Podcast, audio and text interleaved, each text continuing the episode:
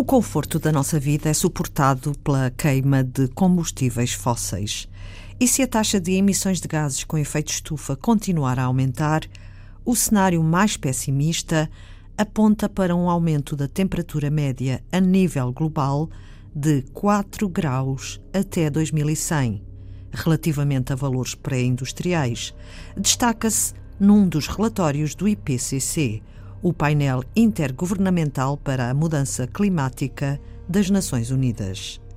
Continuamos hoje a desfiar a entrevista com o climatologista do IPMA, o Instituto Português do Mar e da Atmosfera, Álvaro Pimpão Silva, que destaca as principais informações de outros dois relatórios parcelares do IPCC aprovados este ano. Foi o relatório sobre terra e desertificação, num contexto de mudança climática, e também sobre uh, oceanos e criosfera, também num contexto de mudança climática. O primeiro está mais relacionado com a parte de, de terra, exatamente de, de solos, de, de, alimentação, de segurança alimentar, de desertificação e de impactos que poderá ter eh, na, na, vida da, das pessoas e, sobretudo, das pessoas mais pobres nos países em, em vias de desenvolvimento. Estão a ser já bastante afetados com a mudança climática e serão ainda mais afetados, portanto, é um relatório que se foca essencialmente nesta dimensão. E temos um relatório uh, que foi o último a ser aprovado, que é então o do Oceanos e, e Criosfera, e que Portugal defendeu desde o início a sua elaboração, para se perceber muito bem como é que isto funciona. Há um conjunto de temas e de relatórios que são submetidos ao plenário para haver uma decisão sobre quais é que, é que serão mais importantes, quais é que serão mais pertinentes para, para a sociedade. E o, e o dos oceanos, quanto a mim, foi muito importante ter sido desenvolvido e ter sido agora disponibilizado, porque vem nos permitir compreender alguns mecanismos e algumas alterações que já se estão a verificar e o oceano é, é fundamental para compreender uh, também a mudança climática, a climática na Terra. São 71% da Terra. São 71% da Terra e o oceano tem retido cerca de 90% do aquecimento global. E o que é que isso significa? Isso significa mais ondas de calor marinhas, portanto, nós já ouvimos falar em ondas de calor terrestre, são situações de calor muito acima do normal por vários dias, persistem vários dias, seis dias ou mais, com temperaturas 5 graus acima do normal.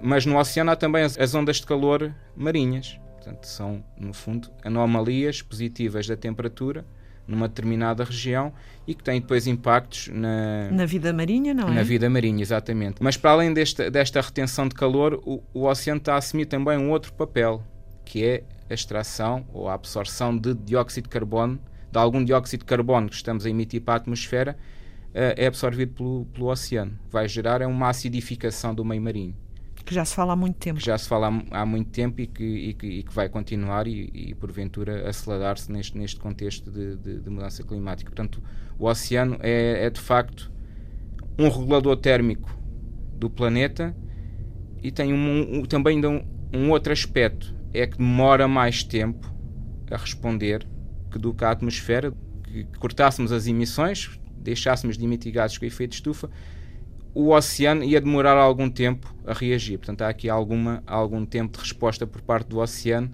Por isso é que no, no, no relatório mais recente sobre o oceano e criosfera, o IPCC coloca já projeções até 2300. Isto não é muito habitual, portanto, temos projeções, cenários climáticos até 2100, mas no caso da subida do nível médio do mar, o IPCC são, são, são, de vários metros de subida do nível médio do mar se não conseguirmos uh, limitar o aquecimento vários metros? de vários metros. Se não conseguirmos limitar o aquecimento a um grau e meio. A maior parte da população mundial vive no litoral, não é? Exatamente, as grandes, grandes, grandes, grandes metrópoles que estão, que estão no litoral e, e, terão, e serão bastante afetadas uh, já até ao final deste século, mas depois as gerações que vindouras é uma preocupação também crescente uh, o, que é, o que é que vamos deixar do planeta para, para essas gerações. Nós falamos muito que é preciso reduzir ou acabar mesmo com as emissões uh, de gases poluentes, mas exatamente o que é que tem sido feito? Felizmente vamos tendo alguns, alguns sinais de esperança. Penso que pela primeira vez, desde há alguns anos, está projetado para este ano um, um decréscimo uh, da utilização de carvão na produção de energia elétrica a nível global. De onde é que vêm principalmente essas emissões? São provocadas por que parte? É assim, cerca de quase 40% das emissões uh, estão concentradas em dois países, China e Estados Unidos da América. É claro que depois a União Europeia também tem mais de 10% de emissões, mas uh, se olharmos apenas para a percentagem maior a nível global, está concentrada nestes, nestes dois países. É um sinal importante que esta diminuição tenha, tenha acontecido e que outras diminuições de, de gases com efeito de estufa venham também a seguir-se Uh, e já, já veio uh, a público, será necessário então uma redução de cerca de 7% ao ano nas emissões de gases com efeito de estufa até 2030, do que resultará 45% eh, menos dióxido de carbono uh, emitido do que em 2010. Portanto, isto é uma outra ação concreta e necessária que, que os países vão ter de se comprometer para o bem de todos. O maior problema mesmo é o excesso do dióxido de carbono na atmosfera? O dióxido de carbono é um dos principais gases responsável pelo, pelo aquecimento global. E, e, é, é um problema porque fica, persiste na atmosfera por centenas de anos. Ou seja, mesmo que consigamos reduzir emissões, primeiro que, que o CO2 desapareça da atmosfera, ou seja, absorvido por, pelas florestas ou pelo oceano, vai demorar uh, muitos anos. Uh, daí que seja um dos, um dos, principais gases com efeito estufa. O metano também é um gás bastante, bastante importante, mas com uma vida uh, mais curta. Portanto, cortando emissões de metano, a resposta na, na, concentração da atmosfera vai ser, vai ser mais rápida. Mas, de uma forma geral, todos os problemas que nós temos no mar, na terra, a imprevisibilidade do tempo, tem tudo a ver com o aumento do dióxido de carbono na, na atmosfera? Não, vamos lá ver. Sempre tivemos fenómenos extremos de, de tempo e sempre tivemos anos mais quentes, anos, anos mais frescos, anos mais chuvosos, anos mais secos. Sobretudo aqui no nosso clima de tipo temperado mediterrâneo, a variabilidade climática é enorme. O que acontece é que, com o aumento do, dos gases com efeito de estufa, entre os quais o dióxido de carbono é o mais importante, estas condições uh, mais extremas vão se acentuar. Portanto, os fenómenos extremos tornam-se mais frequentes. A precipitação uh, nesta região uh, irá diminuir.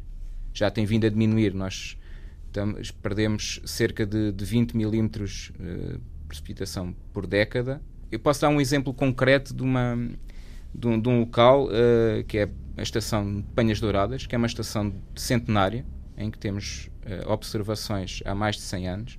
Só para terem uma ideia, no início do século passado, portanto, 1900 a 1920, 1930, tínhamos quase 2.500 milímetros de precipitação num ano, em média. Portanto, são, se colocássemos toda esta água uh, numa superfície, eram cerca de 2,5 metros e meio de altura. Hoje em dia, na última normal climatológica de que dispomos, o valor está nos 1500. Significa que perdemos 1000 milímetros de precipitação em cerca de 100 anos. É bastante. E, e é sobretudo nas regiões montanhosas e também no, no Ártico que o, que o, efeito das alterações climáticas uh, se tem feito sentir de uma forma mais acentuada. Tem a ver com mecanismos de circulação global da atmosfera. Uh, há regiões que são mais uh, afetadas do, do que outras. Por exemplo, em terra, o aumento da temperatura é, é maior do que no oceano, mas também, eh, pois há regiões que são mais afetadas com a diminuição da precipitação. Noutras, há até aumentos de precipitação. Por exemplo, no norte da Europa, tem-se verificado um aumento da, da, precipitação. Na região do Mediterrâneo, da bacia do, do Mediterrâneo, tem-se verificado uma diminuição. E, e o que os cenários apontam é que estas tendências que já se verificaram eh, se intensifiquem e, e continuem eh, no tempo por, por, por, vários anos até, até conseguirmos limitar eh, as emissões de gases de efeito de estufa. Anos mais ou menos chuvosos, temperaturas mais ou menos altas sempre existiram no planeta. Mas com o aumento da libertação de gases com efeito de estufa, estes fenómenos extremos intensificaram-se. Antena 2 Ciência, com o climatologista do IPMA, Álvaro Pimpão Silva. Na próxima emissão, o estado de saúde climática do nosso retângulo ibérico. Foi Antena 2 Ciência.